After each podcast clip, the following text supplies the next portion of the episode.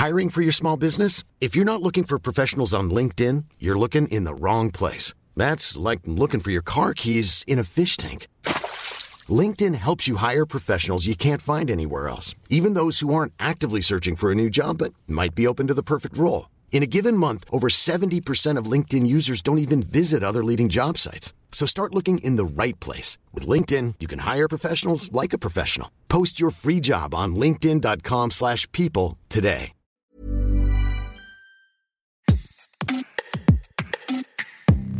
Frissonner de plaisir en lisant, transi par des mots couchés sur le papier. Est-ce qu'on peut prendre plaisir au livre érotique, vraiment sentir dans sa chair l'effet que produisent ces mots. Est-ce qu'on peut prendre plaisir à ces livres si l'on n'a jamais vécu soi-même d'expérience sexuelle? Les personnes qui écrivent des ouvrages érotiques, des écrivains, des philosophes sont-elles forcément des obsédés sexuels? Bonjour, je suis Anne-Laetitia Béraud, bienvenue dans Minute Papillon. On parle de ces questions de littérature avec... Je suis Camille Moreau, je suis docteur en philosophie, précisément en philosophie de l'art, et je me suis spécialisée sur les questions d'usage des œuvres d'art dans la vie privée, et plus particulièrement sur euh, l'usage de la littérature, qui est un art aussi comme les autres, dans la vie privée, et notamment autour des questions d'érotisme et d'expérience sexuelle. Donc euh, les rapports entre les deux, c'est ma spécialité. Et vous avez écrit Lire, écrire, jouir quand le texte se fait cher aux éditions La Musardine. Pour résumer à très grands traits, c'est un essai littéraire et philosophique sur le texte, sur l'écriture érotique, et que si je résume encore là aussi à très grands traits, le texte accompagne l'expérience érotique, mais aussi ce texte, il a la capacité de susciter cette expérience érotique, voire de la constituer. Alors, est-ce que lire, déjà, c'est un acte érotique? Bien sûr, pour moi, c'est évident. C'est d'ailleurs ce que j'ai essayé de démontrer euh, dans mon essai, c'est que les, mm, les pratiques de lecture peuvent avoir un effet tout aussi fort que les expériences sexuelles euh, réelles qu'on peut faire euh, dans la réalité. Évidemment, pour moi, lire ou écrire, ça peut constituer en soi une expérience sexuelle, en tout cas une expérience érotique, ça c'est sûr. Donc il n'y a pas besoin de la chair pour vivre l'expérience, la relation sexuelle, même solitaire. Non, exactement. Quand on se penche un peu sur l'expérience érotique en elle-même, on réalise rapidement que le cerveau, la pensée, est au cœur de cette expérience et même plus prégnant parfois que le corps lui-même.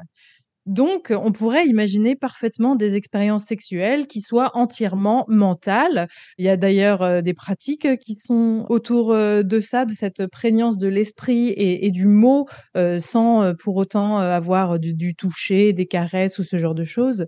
Et la lecture et l'expérience érotique livresque, on va dire, met vraiment ça en avant. On a eu déjà des, des podcasts où on avait un des intervenants qui nous disait demain, donc demain dans un futur proche, il n'y plus de relations sexuelles puisque tout sera dématérialisé. Est-ce que l'expérience érotique par l'écriture, c'est quelque chose qui est dématérialisé et on, n'y aura plus, peut-être dans un futur prochain, alors plus ou moins lointain, la rencontre des corps?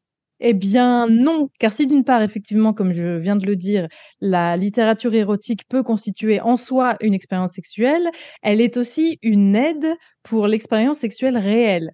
C'est-à-dire que très souvent, les lecteurs euh, de littérature érotique vont avoir envie de passer à l'acte à la suite euh, d'une lecture d'une scène. J'ai rencontré euh, beaucoup de gens qui ont témoigné de ça, c'est-à-dire qu'ils ont lu un roman ou une nouvelle érotique et ils se sont rendus compte à la lecture qu'ils avaient tel ou tel fantasme et ça les a poussés à le réaliser. Est-ce qu'il y a d'ailleurs un lien entre l'amour des livres et la liberté sexuelle? Oui, euh, pour moi, euh, véritablement, parce que toute personne qui prend en charge sa sexualité, tout d'abord à un point de vue intellectuel, on va dire, en se posant des questions, euh, en se demandant pourquoi est-ce que les choses sont de telle manière, forcément va acquérir petit à petit une plus grande autonomie, on va dire, par rapport à la société, par exemple, par rapport au tabou, et aura forcément, au bout d'un moment, une plus grande liberté. C'est en tout cas ce que j'ai souvent constaté en rencontrant des intellectuels euh, qui s'intéressent au sujet. C'est souvent des gens qui ont une pratique, on va dire, euh, érotique plus libérée, en tout cas, des normes et des tabous, ça c'est sûr. Alors quand on écrit de la littérature, le lecteur, la lectrice n'apprécie pas forcément le style de l'auteur, de l'autrice.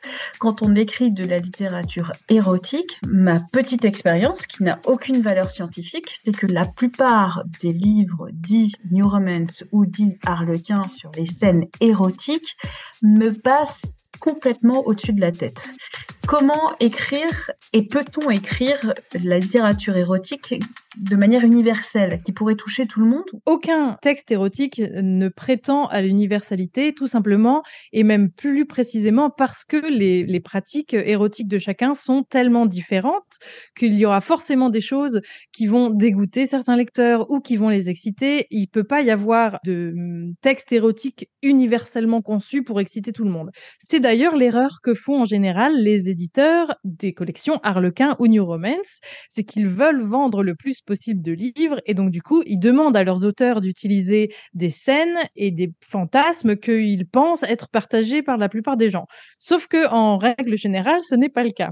Il y a un petit texte très intéressant à lire là-dessus de Camille Emmanuel, qui est une autrice qui avait l'habitude d'écrire pour ses éditeurs.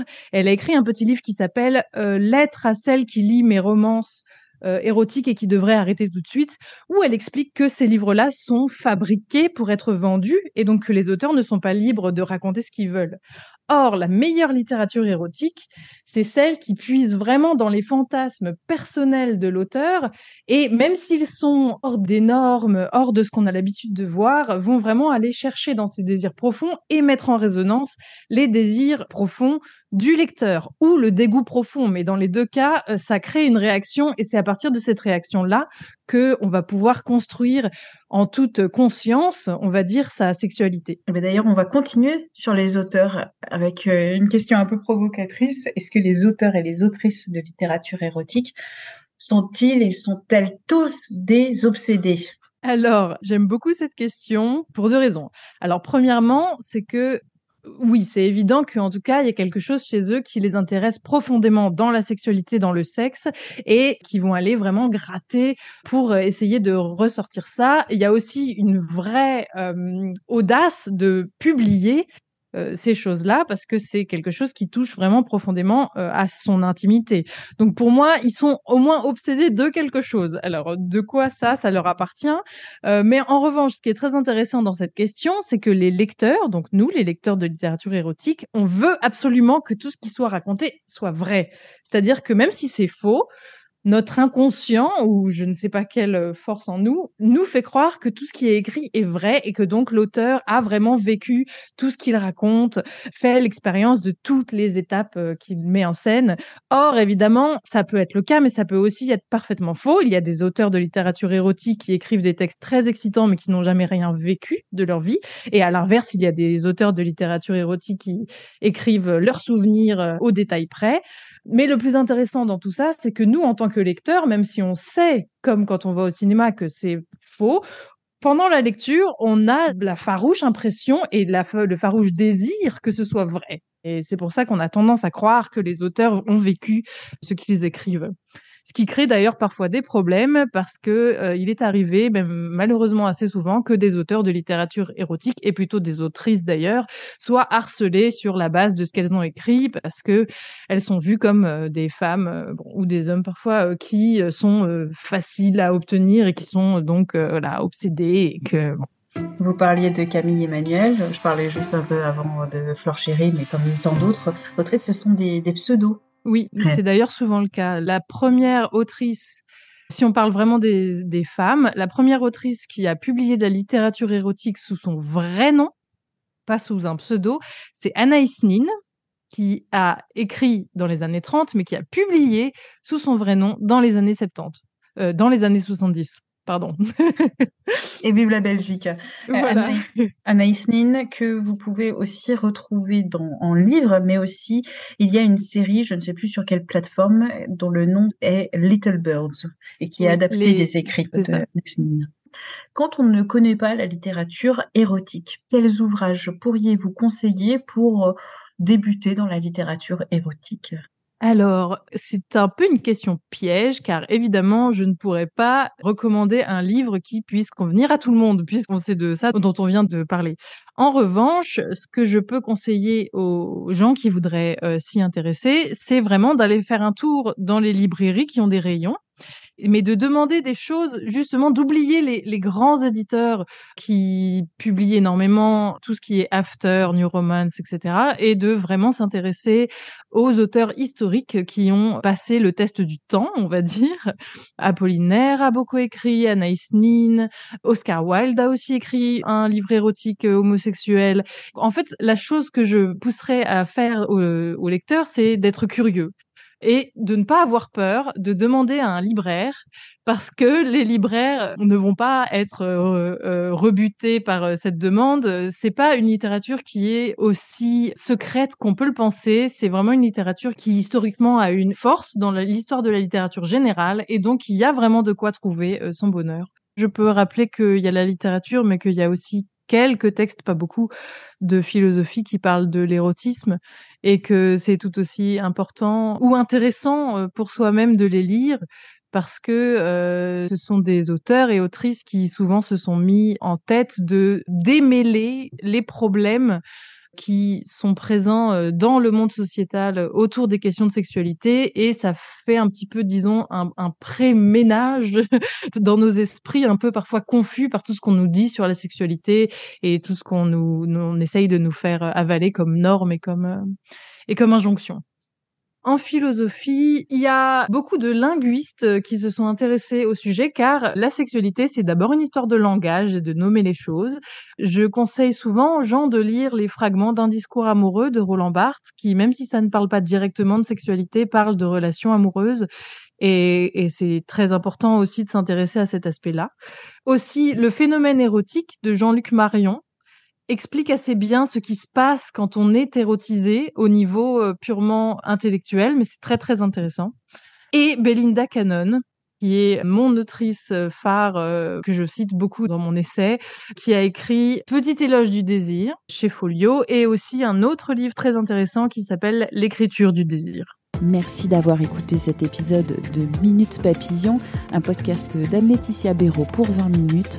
S'il vous a plu, n'hésitez pas à le partager sur les réseaux sociaux, à en parler autour de vous, à vous abonner aussi à ce podcast sur les plateformes d'écoute en ligne ou votre appli comme Podcast Addict, Apple Podcast, Spotify, Deezer, etc., etc. À très vite et d'ici la bonne écoute des podcasts de 20 minutes comme Zone Mixte ou Sixième Science.